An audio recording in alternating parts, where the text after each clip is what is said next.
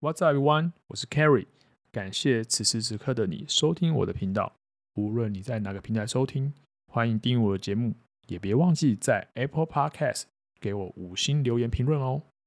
如果你有任何问题想要问我，想要直接找到我，欢迎透过 IG 留言给我，我会一一的回复给各位。那今天呢，我邀请到的来宾是我的朋友英英。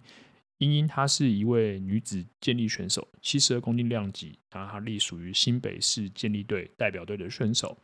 那同时呢，她也是一位自由教练。那她在国内的健力比赛呢，也创立了许多佳绩，那也破了四项的健力比赛的记录，甚至其中两项是超越亚洲的记录。那今天呢，我邀请她来跟大家聊聊，就是健力训练。那聊他的备赛，聊他的训练日常，还有聊他的教学的一些经验跟历程。那在之中，我们也有聊到关于现在健身房里大家一窝蜂的开始做建立训练，他对于这样的现象有什么看法？他今天也分享了很多。OK，那不啰嗦啊，我们就继续听下去喽。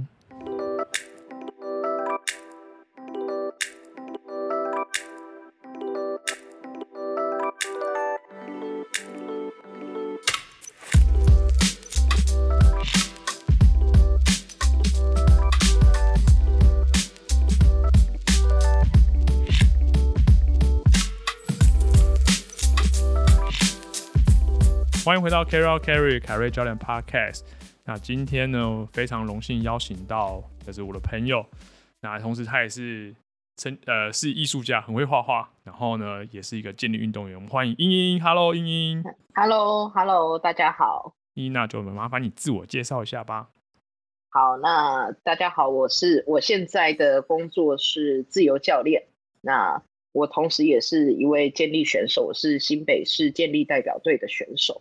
哎，你的量级是七十二嘛？对不对？我记得。呃，今年改量级，今年改就没有七十二，拆成六十九跟七十六，所以我目前会待在七十六。七十六，嗯，哦，七十六量，七十六。哎，它这个量级是呃，就像之前那个举重一样，量级就这样改掉吗？还是说是因为比赛的关系吗？呃，它是世界 IPF 那边改的，所以就是往后。量级就是这样计算。Oh, 对，OK，哦，原来是这样。而且女女生本来就少一个量级，因为之前的量级男生有八级，女生只有七级。嗯、对，所以他现在把就是七十二拆成六十九跟七十六，就刚好男生八级，女生也是八级，就是平均就对了啦。对，好，那我跟英英怎么认识呢？其实是几年前，就是来到我的前东家面试。然后，然后大家也知道我的前东家已经消失了嘛？对，消失了。对，那时候差点成为同事。对，不过后来呃，很可惜没有。对，然后后来你就那时候开始你就当自由教练嘛，对不对？在那之后，呃，我是一开始有进，就是有去陆续面试工作室跟健身房嘛。嗯、我后来有进健身房。OK。那可是进去很短的时间，我就发现不行。我我我不能进健身房，因为进健身房我没有办法有大量的时间训练，就是没有办法去做我想做选手这件事情，所以我就离开那里。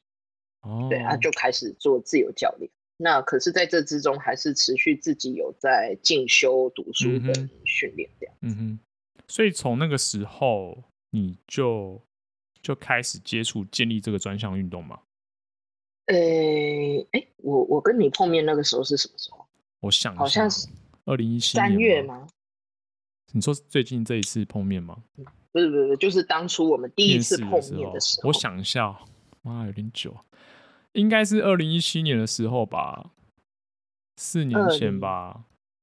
对，我记得是那，可是月份好像是二三月的时候。差不多，反正是年年初的时候吧，我印象中。对对，年初的时候，因为我是那一年的五月，嗯，才去找国手，就是国手前辈正式的学建立这一个专项运动。嗯、其实，在那之前，我的比赛，人生的第一场比赛是在二零一六年，就是等于我还没学建立前，我就去比过赛了。哦，对对，其实我在二零一六年的一月，我就上过。就是协会办的那个 C 级教练，建立的 C 级教练。OK，啊就了解，就是其实我在那之前我就知道建立这个运动，我就确定我想做这件事，只是那时候资讯不发达，我不知道可以找谁学，我也不知道台湾的选手有谁。嗯嗯，对。那那个时候就是得知了说，就上网查就，就哎有这个课程哎，那我去上看看好了。那时候也还没成为教练，也没有太多的想法，就想说我喜欢这件事，那我去做。嗯，那去上了之后就了解。比赛的一些呃规则，嗯哼，就是包括服装，然后有装备、无装备的不同，嗯、对，然后比赛场上的口令跟讯号，然后还有一些规则跟成绩计算。OK，那时候就了解这些啊，自己就因为就就是知道了，然后就开始去查，嗯、就有什么比赛。哦、那时候也是我一个前辈的朋友，他已经有在有比赛过，嗯、他邀请我去。就说哎，十月的我那时候在台南比赛，他说哎，十月的那个府城杯，你可以去试看看，我也我也会去比。啊，然后我就对，他就邀请我。他虽然他人是在屏东，嗯呃，林永昌医师，我不知道你知不知道？哦，我知道，我知道那个林医师，对，枯木逢春林永昌医师，那个时候我们就已经是朋友了。就是他邀请我去比赛，他最一开始的教练是那个林明辉。对，他找那个国手林明辉学，然后那时候他就有都都有在比赛，然后就是他邀请我说，哎，那一场我会去比，那你要不要去试看看？嗯，然后我就有点有点像见网友的心态，想好啊，我好想比赛啊，好，那我去比，然后我又可以见到他，嗯，对对，就是那个前辈，我们一直在网络上就是交流资讯什么的，OK，对，所以我就去比了。那比完之后，哦，比赛这个我可以后面我们再分享，因为你好像会问我，会会会，就是等下会比赛的经验，对，问一下你觉得哪个比赛你觉得最有最有印象？那那一年你是你你你是因为什么样的动机，还是什么样的契机，让你想要接触建立这项运动？呃，其实我在哎，那是什么时候？就我刚开始接触健身的时候，刚、oh. 开始踏进健身房。其实我在要踏进健身房之前，嗯、是我看到我朋友在重训，就在脸书上。嗯、那其实我从大学的时候就对这有一点好奇，只是学校的健身房很烂，嗯、就是小小间，然后器材破破旧旧。因为我有进去过，然后很臭。真的很臭，就是都是就几个大男生，然后全部都流着汗，然后没什么空调，然后很臭。我想，呃，这什么地方？然后我就直接退出。对，嗯。然后后来我也没想那么多，就想要 OK fine，那那就算了。是到后来就是自己出社会工作了一阵子，就哎大概半年吧，我有存一点钱，嗯。然后因缘际会，在网络上又看到以前的朋友，就是以前的同学啊，就现在也是好朋友。他们开始接触举重，嗯哼，跟重训，就是怡君啊，怡君对，认识的，就是怡君，我以前学生，对，就是他，因为我就看到他，然后我就想说，哎，他在练什么，很好奇，然后就去查了资料，就发现说，哎，女生也可以重训，嗯，然后就是说女生就是。也可以练强壮，因为我以前的观念是女生不可能练强壮，嗯、我就觉得哇，好有意思哦，所以我就到了健身房，哦、就直接报名了健身房然后还直接买教练课。嗯，在连锁健身房那时候什么都不懂，我就只觉得我要学重训，我要练强壮，好，我找教练，嗯、所以我就捧着钱去买教练课。OK，可是呃那个时候一开始教练当然就连锁健身房就带机械式的器材。嗯啊，练大概两三个月之后，我就开始自己读书，因为我学一样东西，我就是会比较刁钻，深入研究一下。对，所以我就自己开始买书来看，然后开始找很多的资料，然后我就发现了，哎，机械式训练跟自由重量不同，那我才发现到说，哎，原来我想学的是自由重量，我想学杠铃跟哑铃，嗯、我不是想学那些机械式的。对，所以后来。呃，就请那个教练带我。那当然一开始是被拒绝，但是后来他硬着头皮教我，啊，就随便乱教。哦，可对，可是是到之后我才就是进，就是另外找工作室去重新学习自由重量的技术。嗯、那在这之间，我就是在书上看到说，哎，他就介绍说健身房比较常见的几种专项运动，嗯、就是举重、嗯，健美跟健力，然后他就大概。就是介绍了一下这三项运动。我那时候就在想，健美，诶、欸，可以理解，就是很壮，那样健美先生很壮。嗯哼。那举重的话，因为是奥运项目，所以电视上有时候都可以看到。对对，就是把杠铃就是举到头上，然后我就想，嗯、那健力是什么？我不懂，所以我就上网直接查了健力比赛的影片，然后就看到国外选手的影片，然后我那时候觉得为之震撼。我应该是看到六十六量级吧，六六或七四，女生的嘛，就然后男生，OK。对，我就想，哇，这个瘦巴巴的人居然可以举两百多公斤，哎，这是什么？这是什么意思？我真的不能理解。想，嗯，他他这么瘦，哎，他又没有大块的肌肉，他怎么可以举这个重量？嗯，对，我那时候有点被吓到，想说太扯了吧。然后我就自己想了一下，说，那如果是我的话，我可以吗？哦，对，我我就只这样问我自己，就是，哎，你看到别人做到，那你可以吗？那我就只是很单纯一个想，我不知道哪来的声音，就跟我说你也可以，我就好，我去做。哦，就只是这样而已。所以就是一个开开端，因为这样子。对，这是这是一个开端。然后从这个时候开始之后，我就一直嚷嚷着我要练健力。嗯。可是那时候就一直找不到人教我，连我去工作室，就是都呃没有人在教这个专项。嗯。呃，Kerry，你应该知道那个前进吧？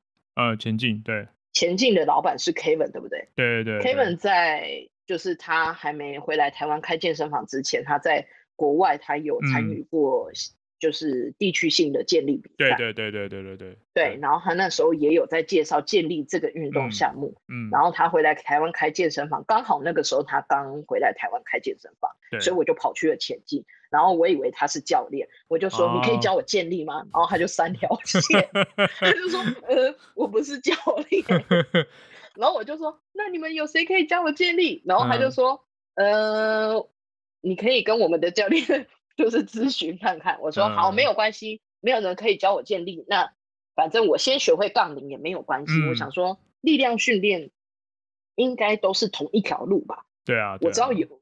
对，那个时候我心里知道有一点不同，嗯、但是我也不不知道这个不一样在哪里。我只觉得说。OK，一样都是力量训练。我把力量练起来，我想做什么就可以做什么。是，对啊，没错，对，就就真的是这样，一股脑儿的就开始做这件事情。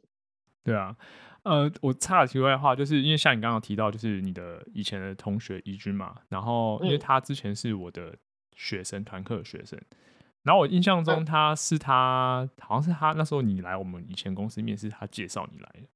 我印象中记得没错，然后你们两个好像以前都是学，好像是在呃高中学美术的时候是同同学嘛，对不对？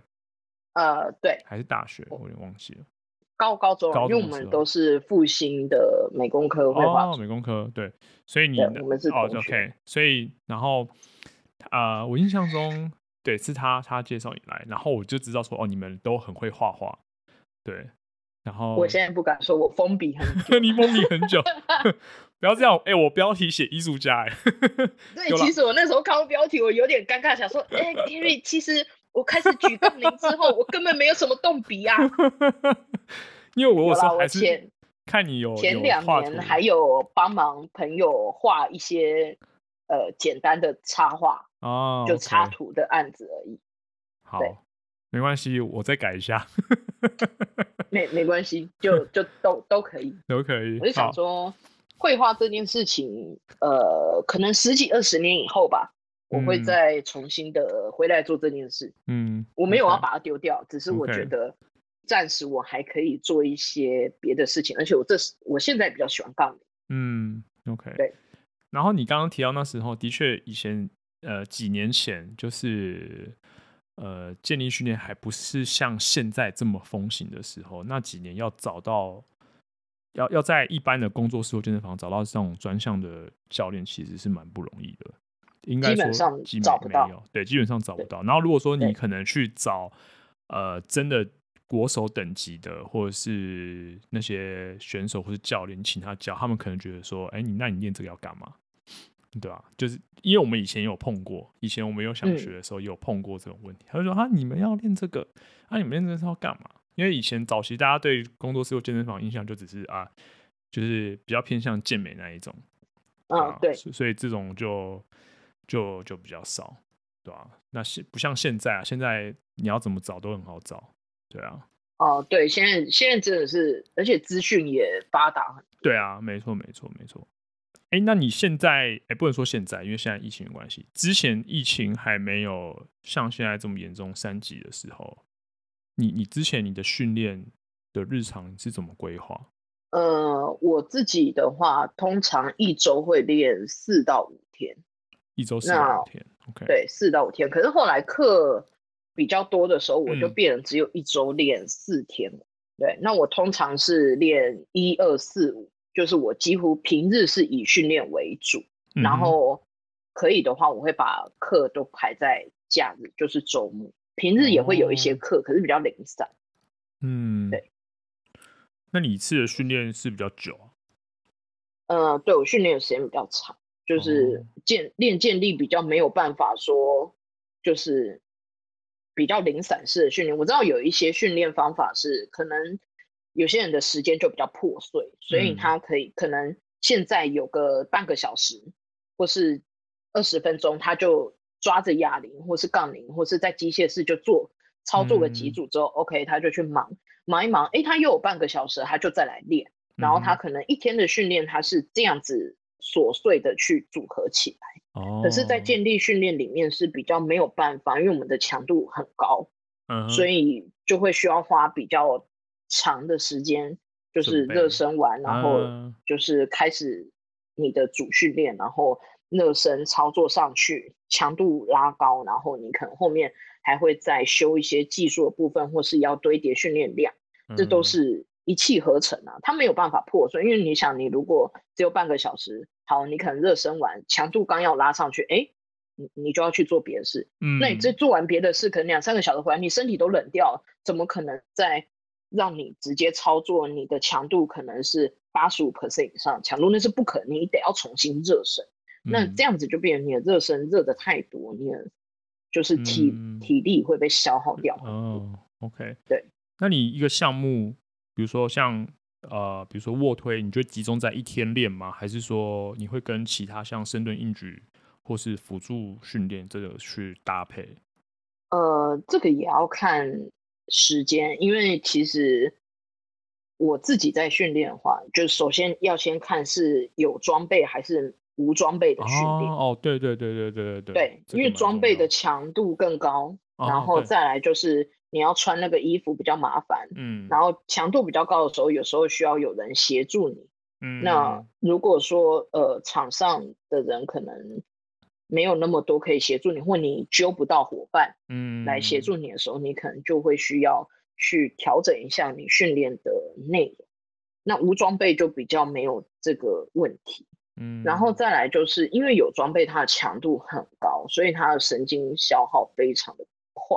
嗯，基本上我们练完一项，比如说蹲完，嗯，就是装备脱掉，就是坐在旁边就就基本上会扛个二十分钟，哇塞，甚至半个小时都有可能。我就坐在旁边，很像丧尸一样。你叫我，我可能会嗯 啊，然后你跟我讲话，我对你跟我讲话，我会没有办法思考，我会哦、啊，你你说什么？哦，好。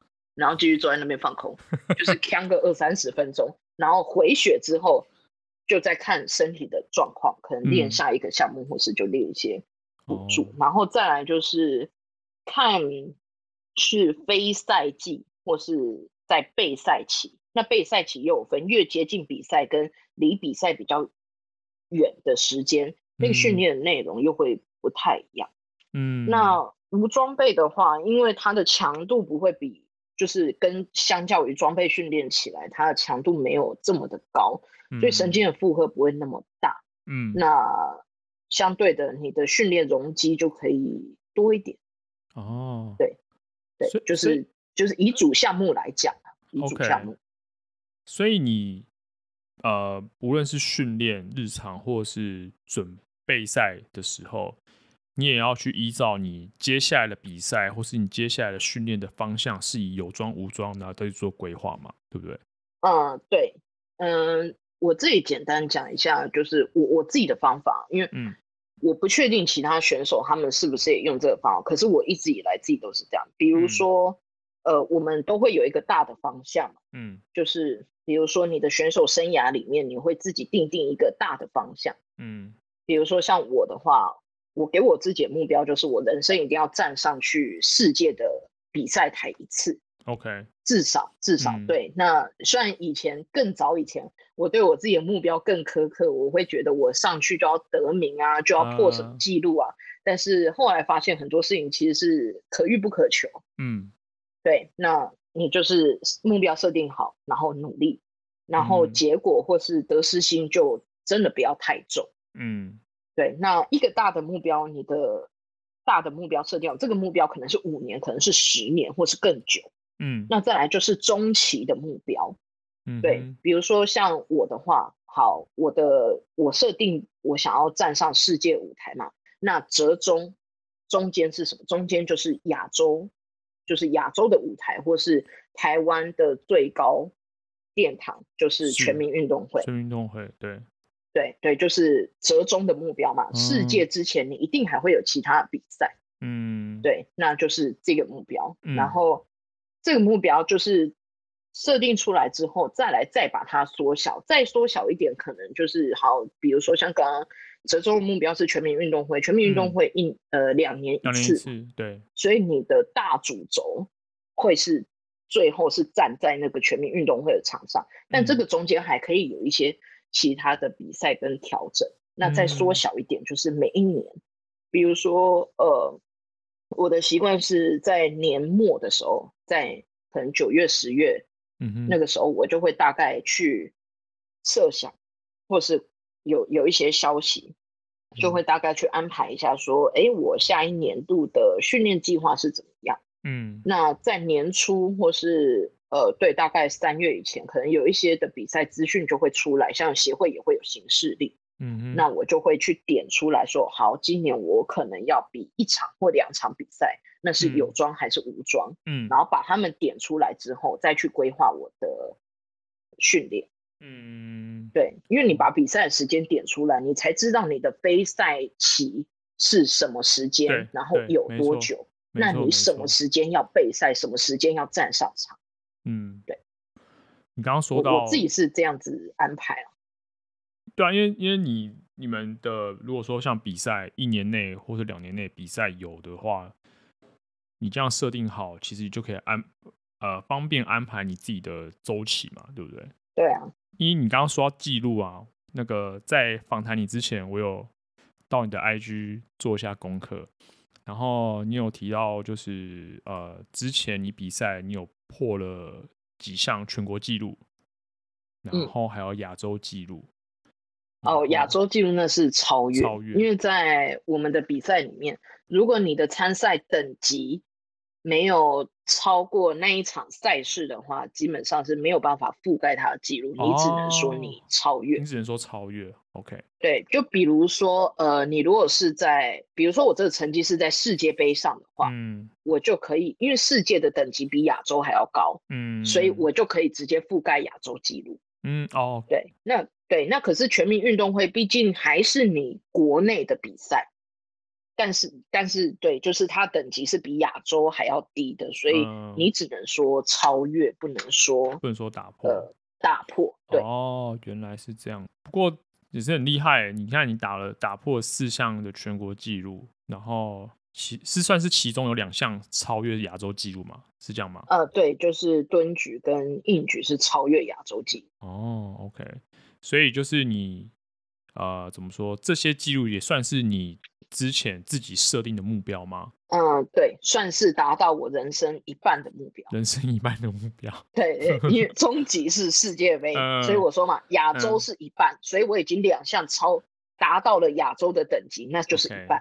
，OK，OK，你刚刚还有提到就是你的准备的计划，然后我记得之前那个就是你去上 Gap 的研习，然后我们有聊一下你的准备的比赛方法。那时候我蛮有印象，是你有跟我说，你们如果是比有装备的话，呃，绑腿啊，然后穿那个卧推衣或者硬举衣的衣服，都是要最好同一个人。嗯，你是说帮我们穿的？对对对对对，我记得说你都要，你说最好都是同一个人，因为他的习你的习性或他的习性你比较了解之类的？嗯、呃，如果说你是比很多场比赛，那可能很难都是同一个人。可是像我们的习惯是，呃，好，比如说在全民那个时候好了，嗯，全民就去年全民，因为我们在备赛的时候，其实，在备赛那两到三个月，我们就已经会先找好我场上要找谁绑腿。哦，OK，对，我自己的卧举衣是松的啦，所以我我都自己穿，嗯，没有请他们穿。可是有些衣服穿很紧的，他们真的就需要人家穿。嗯、那那个这就真的需要找配合的 partner。嗯，对，因因为这真的需要。像我在训练的时候，就是虽然说平常训练可能比较蹲比较轻的时候，可以谁来绑都 OK，只要绑的强度够。就可以，嗯、但是其实，在如果说要跟我配合那个人他在场，要蹲到强度比较高的，或是我自己会预设第一把跟第二把重量，如果要蹲到正式把数的重量的时候，嗯、我就会请那个人来帮我绑。所以像我们那个时候在场上，呃，我在比赛的时候，我在场上，呃，哎，我热身，哦、呃，我我热身跟。前两把都是同一个人绑，嗯、对，都是学长帮我绑。嗯，因为女生的脚绳，女生蹲的强度没有那么高，嗯，所以对男生来说，那个手劲不会消耗的太快。OK。可是如果说像男生他们蹲的很重，嗯、或是尤其是重量级的那种，哦、那个真的没有办法一个人从头绑到尾。他们可能热身是一组人马在帮他绑，然后比赛的时候，可能前两把又是一组人马在绑，然后第三把又是。就是另一个人在绑，因为像我的第三把就是球帮我绑。哦，哇，那那这样子真的很辛苦哎、欸。呃，对啊，比我那时候光我在比赛，我旁边在帮我的人就几个，好像有八个还几个吧，我也忘了。对啊，就是很多人，超多人，就是有的负责绑腿，然后旁边还要有一两个人去赶快。脚绳一拆下来就赶快去收脚绳，嗯，嗯，然后我在被绑腿的时候，有的人要在旁边扶着我的椅子，嗯、就是把我压住，不要让我被他拉起来，嗯，还有的人可能要压住我的脚，然后旁边还会有人帮我拿着我的腰带、护腕之类，嗯、然后还会有人帮我拿着我的水。哦这里就是我们在场上吃喝的东西要留意一下哦。我我自己的习惯啊，我会找一个。信任的人吧，嗯、这么讲就是跟我很要好的朋友或什么，嗯、或是对，就是他只要那一次的工作，他只要负责帮我顾我要吃的东西跟喝的东西就好，哦、就是不能离开他身边，他要带着。对，就是这个在比赛场上，不是说觉得别人会很阴险怎么样，嗯、可是我觉得就是小心啦。嗯对嗯，对啊，这样子其实有点，你听你这样讲，这样子其实有点算是打破大家。呃，应该算是说一个刻板印象，因为大家都觉得，哎，建立都是是个人运动嘛，因为只有一个人站在场上比赛。呃，我以前也以为是个人运动，但因为大家其实都不知道后面也有个后勤的团队在帮忙啊。对，可是其实就连无装备比赛来说，也还是需要人家帮忙，因为当选手在热身的时候，你不可能自己加杠片啊，这样子会浪费体力。对啊，对，所以其实从我们热身就有人在旁边加杠片，嗯，我只要喊说我要我要举多少，他们直接杠片就加好，然后旁边一定是站着护杠员，嗯，对，就深蹲其实是最累的，后面两项就会比较轻松一点，深蹲是最忙的。那再来就是在比赛场上你要填试举卡，嗯，你如果只有一个人，你是不可能办到这件事情，因为你下来。当你一下场，你就只有一分钟倒数的时间要报下一把的重量。嗯，那你那个时候，如果你只有一个人，你一下来，你又要跑去看那个成绩表，嗯、看你的对手举多少，然后又要在那边算成绩，然后再算出自己要举多少，再递交出去，那一分钟以内是无法完成。对，尤其在最后在硬举的最后一把的时候，大家在抢夺成绩的时候，那时候。变变化是非常的大，你没有人帮你算，帮你盯，那个是自己没有办法做到。所以后勤的团队除了有装备比赛会帮帮要帮忙上装备，绑那个绑那个绑腿，这样对，然后还要递水，然后可能要准备你的食物，然后你的教练团队或是你的其他的呃后勤的的人要帮你看你的比赛，然后帮你算你的要试举多少重量，还要暖身。嗯，对，就是对暖身的时候他们也要帮忙这样子。所以这些这个 team 大概要八九个人。嗯，我算一下哦，就 教练一个，教练一个，教练可教练就会再算四局卡，那时候师母就会帮我算。嗯，OK，然后。绑脚绳，如果说有两个绑脚绳，两个收脚绳两个，好，这样就六个。然后呃，拿水或护具一两个，哎，对，差不多八到十。哇塞！我那一场比赛是很幸运啊，因为新美是只有我一个选手而已哦，所以大家才有办法这样来帮我。那像这呃，就是那一场的隔天吧，一二零跟一二零加是一起比的，嗯，那时候我们有五个人。要帮，要帮，就是真的是全员到齐，我们所有的人都要到场上去帮忙。嗯，然后他们每一个人配得的人力资源可能只剩三个。嗯嗯嗯嗯，对，三个至四个而已，那样子就是变成大家要很机动性很强的，一直去 cover，就是不同的组别这样。真的比想象中的还要庞大。对，就是其实建立比赛。嗯，大家看球哥直播会觉得、嗯、哇，好好精彩，好好看，热血、嗯。因为镜头带到后面，后面根本战场。对啊，哎、欸，可是我有后面也会很刺激。对，后面有，因为我有次好像不知道是看到影片还是照片，然后好像是你热身吧，然后我就看到后你的周围就站了一群人，然后我就、哦、对啊，我就想说哇，呃，这个是这圈是这些是，是保镖吗？保镖 对。然后开始，但我知道要要准备要要上去试举的时候，一定会有人在你旁边。比如说像你的教练是那个师母嘛，那个健儿健儿美的那个健身房的师母，因为我有看他的影片。然后还有其他帮你的人都在旁边。然后我就觉得说，哇塞，这这个阵仗真的是蛮大。因为我从后面暖身到上来的时候，那个整个气氛是完全不一样的。对啊，就是你上场的时候，那些人就会。在那边看着、嗯、看着你，然后对集气集气，然后前面三个裁判，三个裁判嘛，对不对？我记得三个裁判，对，六只眼睛看着你，再加上现场观众，再加上你旁边的护杠员，没没关系，我在我在场上，我基本上我已经看不到旁边有什么。这个真的蛮紧张的，全部人都在看你，天哪！嗯，我自己在场上是比较不会去注意到旁边。就是我会让自己很专注。OK，对，就是只有我杠铃跟主审。主审对对，主审要看，因为要看那个。对，主主审要看，要听他的口令，对，要听他的口令。好，我们刚刚聊很多次是关于比赛，那我们稍微回到训练部分好，就是刚刚你有提到你的就是训练的日常，还有你平常准备比赛的方法。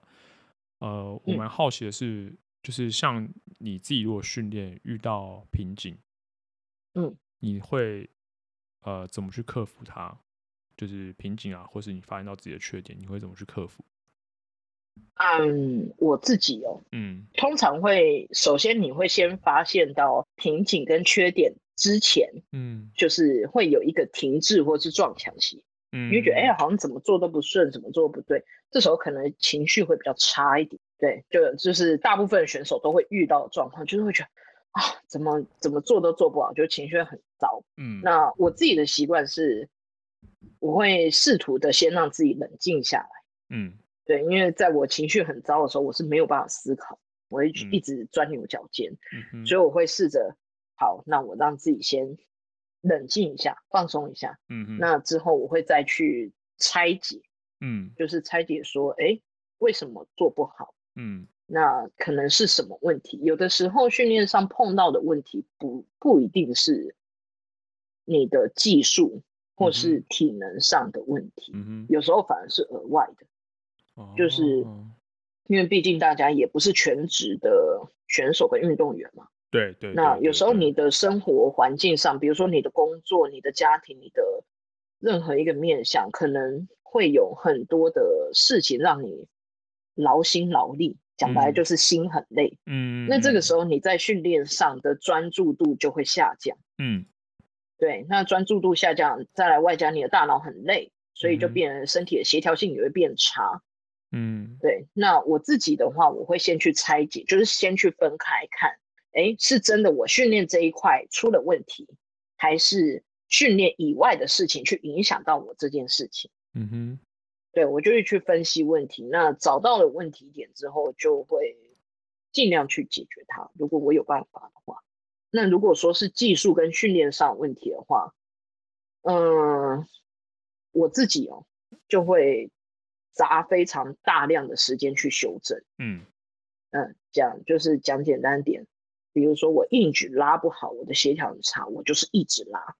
嗯，用轻的重量，我就是一直做，一直做，然后每一下去感觉我身体的连接跟协调性。嗯，对，去让。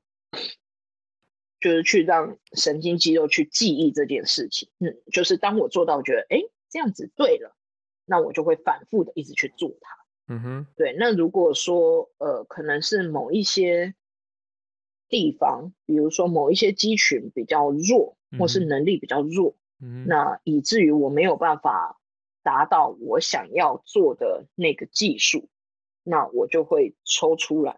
去做补强。呃，上次跟你见面的时候，就是上课的时候，那时候你有跟我说你的膝盖出现一些问题，然后后来我有听你说你有去做一些治疗嘛？嗯，那你现在复原状况怎么样？嗯，应该算九成吧。算九成，我觉得没有到完全呢、欸。没有到完全。对啊，但是可是因为我在年初的时候，其实我有找一开始。膝盖还没有问题的时候，嗯，我有去找物理治疗师，那我也有回去找教练上课，嗯。那我是去处理我就是左脚踝卡住的那个问题，因为小时候有受伤过，我的左脚基本上那个重心是偏很外侧。OK，对，这是我一直以来的问题，我都知道。嗯，然后我自己在这一次全民运比完之后，呃。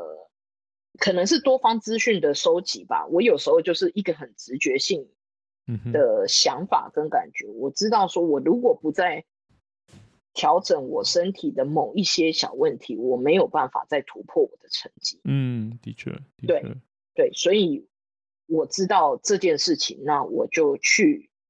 试着要去调整它，嗯，那就是去给物质看，然后跟给教练上课之后，我左脚踝的活动度有比较改善，它比较会动，嗯，对。然后在训练的动作过程当中，我也有比较去留意它说，哎，是就是它的旋转是不是有比较？因为我之前胫骨是基本上是没办法旋转，它是它也是卡住，嗯，对，哦，所以就。一方面这样子调整，他、啊、可能因为成级的比赛本来在哎在六月吧，对啊，我记得哎五五月五月五六月的时候，对，嗯五对原本是在五月底啊，因为五月中疫情爆发，所以就直接延期。嗯，那那个时候一边调整，然后一边又急着想要备赛，那其实，在调整的过程是不建议上强度，因为变成你的大脑其实它是在。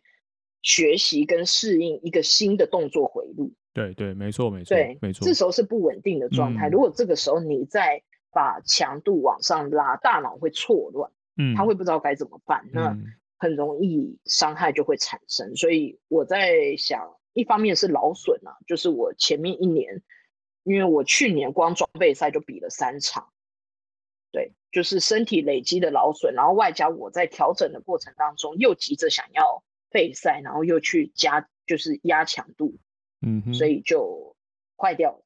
对哦，OK。不过蛮开心的，就是，现在恢复到九成了。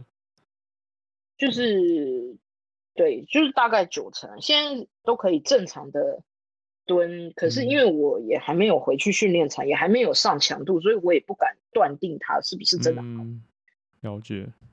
对.只是以活动度。跟重心位置来说，它确实有改善很多，因为我重心位置已经没有偏那么外侧，它现在已经回来一点。嗯，OK，对，然后我觉得这个就是呃慢慢来，因为其实像我在、嗯、呃前年吧，嗯，对前，前就是前二零一七年比完全民运之后，我又急着去比了成绩的单项硬举，嗯哼，就比完之后，我那时候膝盖也是因为那时候是右边，嗯，就是劳损，然后所以就。产生一些问题，是。那那个时候也去修正了一些事哦，说到这，因为我小时候有受伤过，所以我的膝盖很容易出事。嗯，对，就小时候 我的左脚，我的左膝盖受伤过两次，然后脚左脚踝受伤过一次，所以有时候如果左边卡住，右侧就会去做更多的工作，讲白了就是代偿，那就变成右侧的劳损会变得比较严重。那时候就是这个情况。哦，那那时候我也去调整了，那一年我也调整了蛮多东西。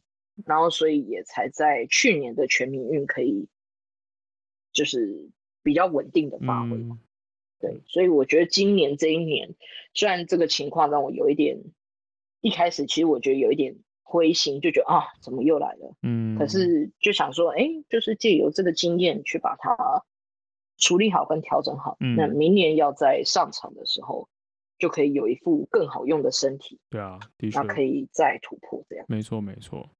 我们刚刚说到就是全全民运啊，还有那些比赛，嗯，嗯你这这几年来你自己比赛最印象深刻的是哪一场？呃，其实每一场我都还记得，不过最最深刻应该是第一场，第一场人生的第一场，就是一零六年那一场啊，再来就是去年的全民，因为这两场的差距其实蛮大，嗯，因为第一场是我什么都没有嘛，嗯、我那时候。上场比赛，我是任何护具都没有，嗯、我没有护膝，没有护腕，我没有带腰带，我甚至是穿着平底鞋去比赛。哦，对，那时候场上我一上场，其实我有点吓到，因为场上的所有的女孩子们，她们都是全副武装的。OK，护腕啊，腰带啊，护膝啊，她们全副武装，我就哇。啊啊！我在干嘛？你直接那个裸装上去比，震惊。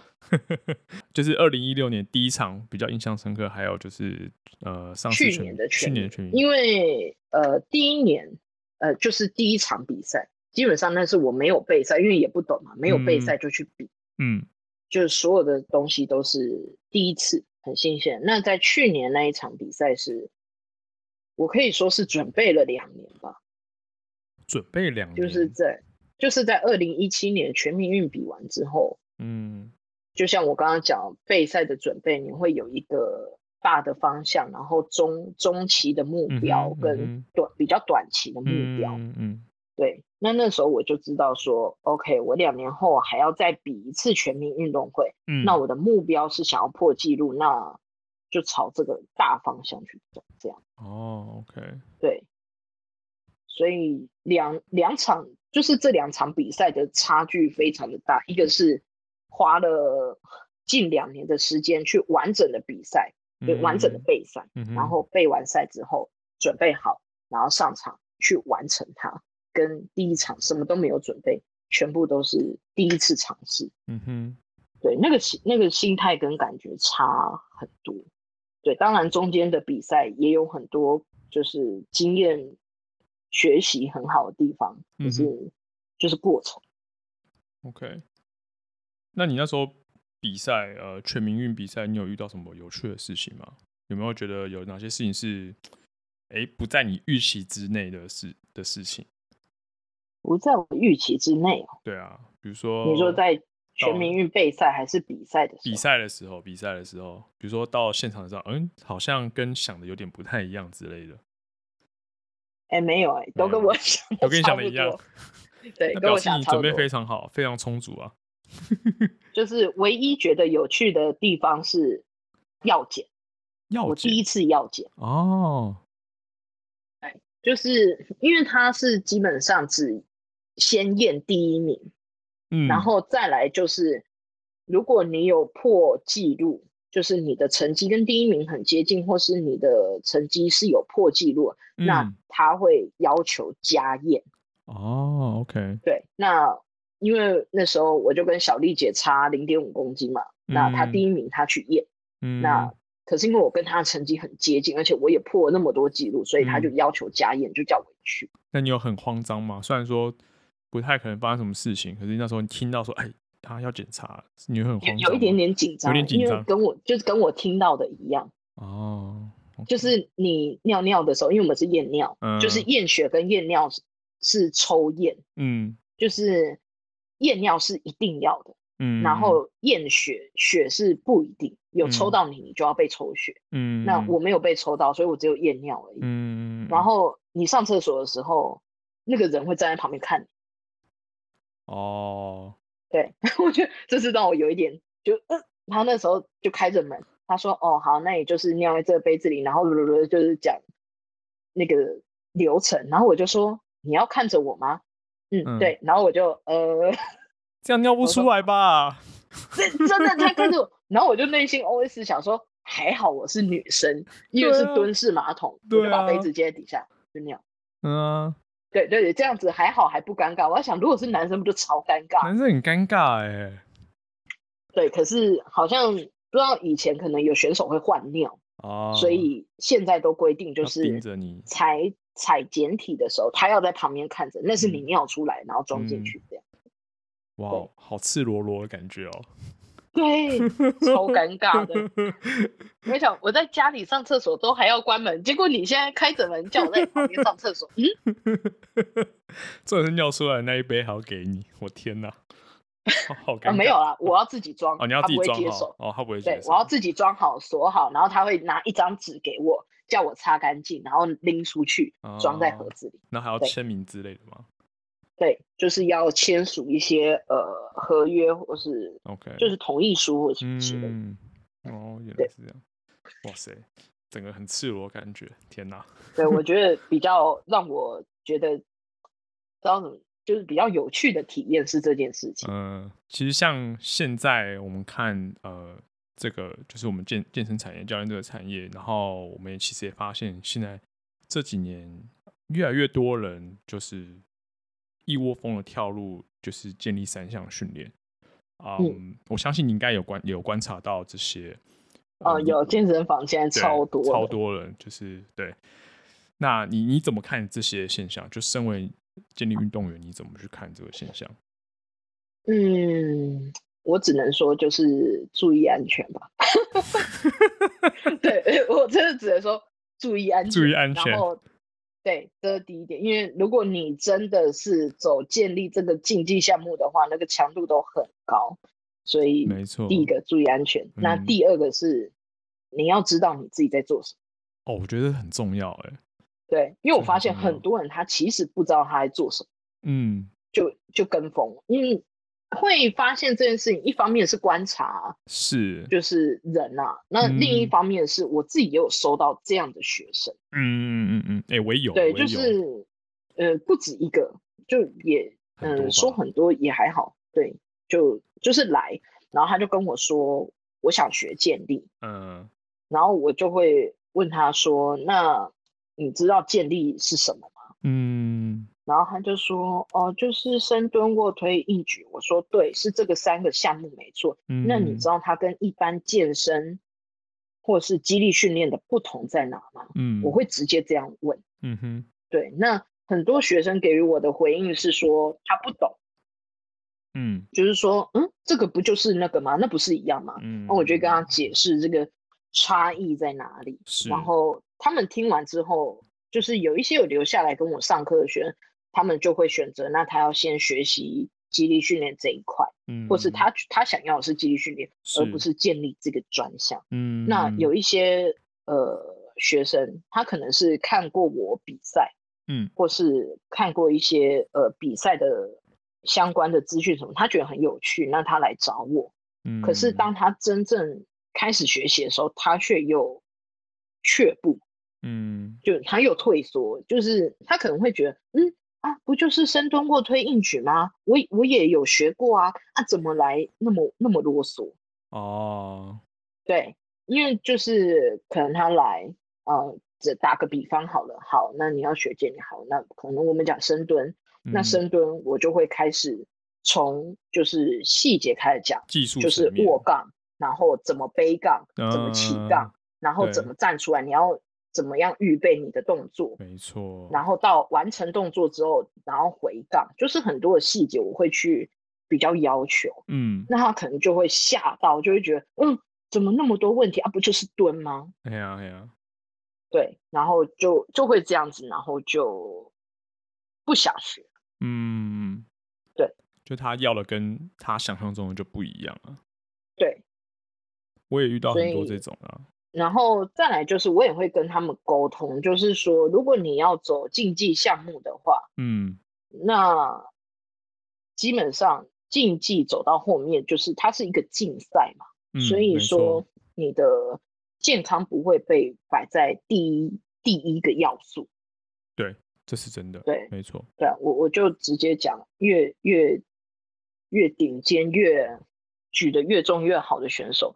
事实上，在场上，当然他的技术跟他的动作是已经就是升华到一个很好的境界。但真的，当你在突破或挑战自己的时候，嗯哼，呃，讲就是可能有些人不喜欢听到这个话，代偿嘛，嗯，能带的全部拿出来带了，我就是全身想办法举起这个重量。嗯、对对，所以直接讲就是这样，在场上我要的是什么？是成绩啊，我要的就是这个重量。我呢还在还在管什么？我的哪里？我的身体会不会健康？我的动作会不会代偿？哪个肌群会不会出太多力？什么？No。对，可可是当然，这个前提是你要好好的去学习那个好的动作模式跟品质，还有技术。没错，这个这个前提是这个，因为有些人会误解，会觉得哦，所以只要举重就是建立，然后就乱干，然后就受伤。嗯，对。因为因为其实我自己也遇过很多这一种，然后当然最常听到就是说，哎，教练，我想要练那个健力三项，我想要练那个三项，然后我我也会跟你一样的反应，就说就是先问他说，你知道这些是要做什么事情吗？嗯，然后其实我发觉中间有个盲点，其实是因为平常我们做的肌力训练就是有深蹲、硬举、卧推，甚至还有比如说杠铃肩推之类的动作。但因为、嗯、对，对，因为这三个项目，正因为这三个项目刚好跟建立的那个呃三个主要项目比赛项目是相同，名称是一样，对，所以我觉得就是动作是有重叠的，对，没错，然后就重叠，然后大家就会误误解，那我们就要花一些心力跟他们解释说，其实呃这这个是专项，那这个可能是我们在一般的训练会常用的动作，对，他们会有一些重叠。对啊，就是我会用一个比较简单的解释，就是说，肌力训练或是健身里面，嗯，它的目标是以提升人体最大的肌力及综合能力为主要目标。嗯哼，对，肌力训练跟健身嘛，对吧？你要让身体越来越强壮，功能越来越好，对，这个是首要目标。那三项动作只是在肌力训练里面的其中的项目而已。对，okay. 那可是，在建立里面，因为它是竞技项目，嗯，所谓的竞技项目，你只要有竞争这件事情，场上一定会有所规范。规范就像是比赛的动作，嗯，然后比赛的器材是，然后比赛的规则，对对，在竞技项目里面就会有这些东西出来。嗯，那如果你要走专项的话，这三个动作就会变成你主要训练的动作，可是，在肌力训练里面，它只是其中其中一个，其中三个才对，其中三个。对，那在建立里面，就是目的就是在赛制规范中举起更大的重量嘛，所以在训练的时候会依据每个人的肢段比，就是去优化动作，找到最佳的力矩。那也会依照个人的身体素质跟能力去做技术的补强。跟调整，嗯，对，这就是他们最大的差异就在这，是，就是一个只专精这三个动，就是基本上你所做的所有训练就只为了提升这三个动作，嗯，能。举起的最大重量。可是，在肌力训练里面是全方位，嗯，对，没错，就是简单的讲，这样子，呃，学生们他们会比较容易理解，嗯，对。那当然，肌力训练如果说他学习跟训练了一阵子之后。他可能对自己会有一些期望，就会觉得说，哎、欸，其实我好像还可以再做一些什么。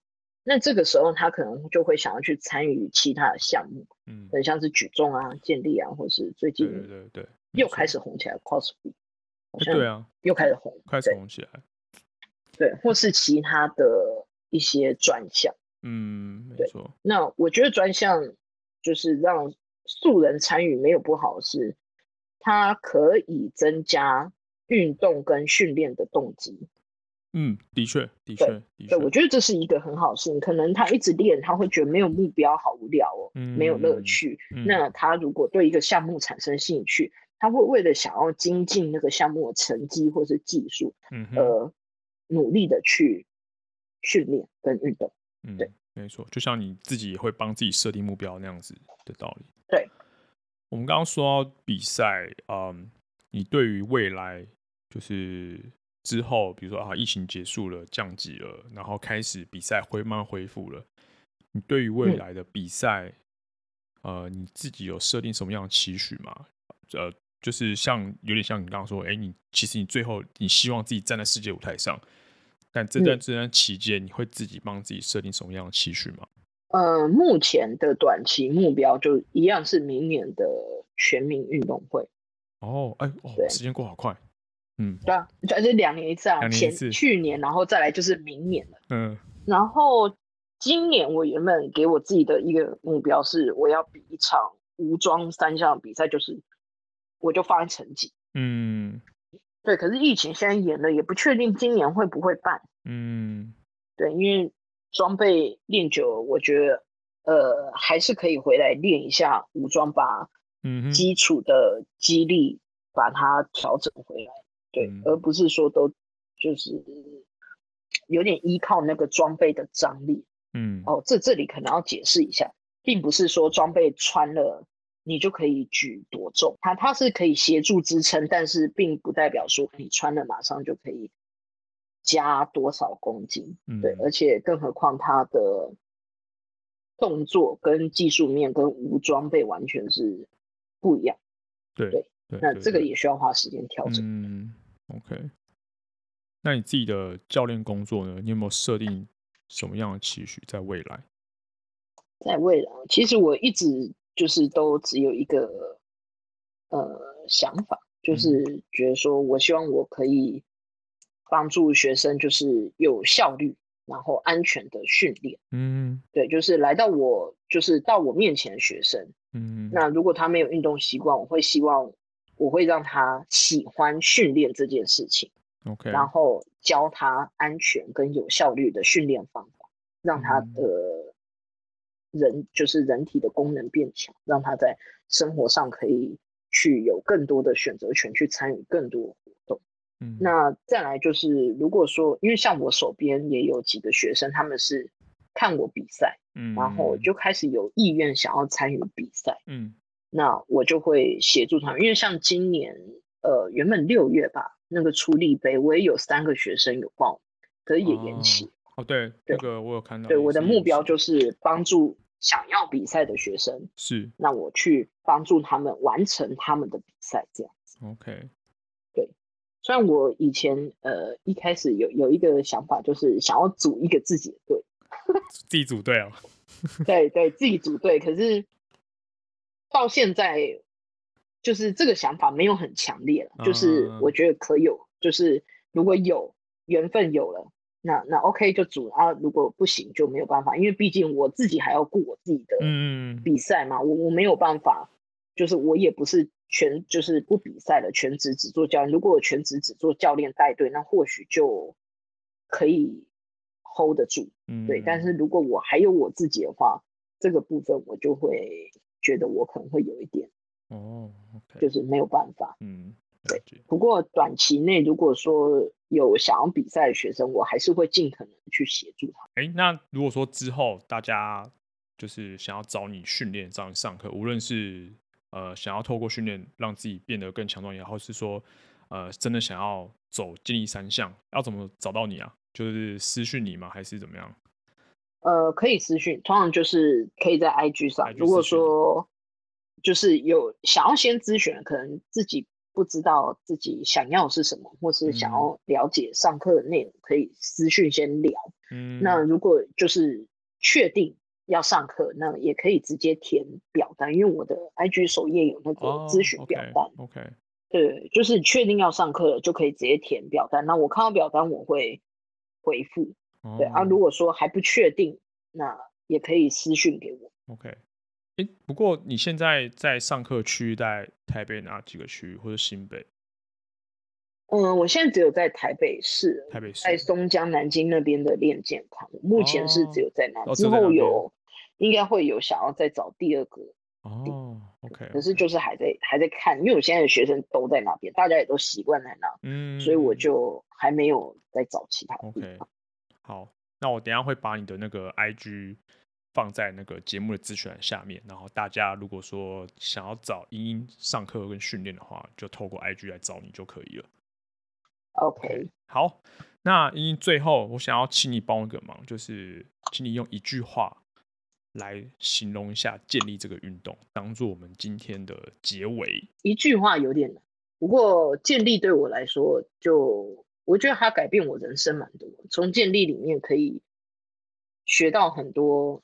就是人生上的课，对，我我自己是这么觉得，因为自从练了建立之后，在这之中不是只在训练，包括生活或环境上，如果说有一些挫折、瓶颈或是困，呃，我都可以用训练去过，就是度过这些难关，嗯、或是用训，在我从训练里面学到的东西去转换出来，去解决我生活上的一些问题。那今天真的谢谢你分享这么多你的。呃，比赛经验跟备赛经验，还有你教学的经验啊，希望这些经验呢都可以帮助到呃各位听众朋友。如果说你对建立运动有兴趣，或者对肌力肌力训练有兴趣的话，OK，那我们今天聊这边，英英真的非常谢谢你抽空，好，谢谢上我的节目跟我们聊天。好，那如果下次有相关的话题呢，我再邀请你来。OK，好，谢谢英英，谢谢，好，谢谢，大家拜拜。拜拜。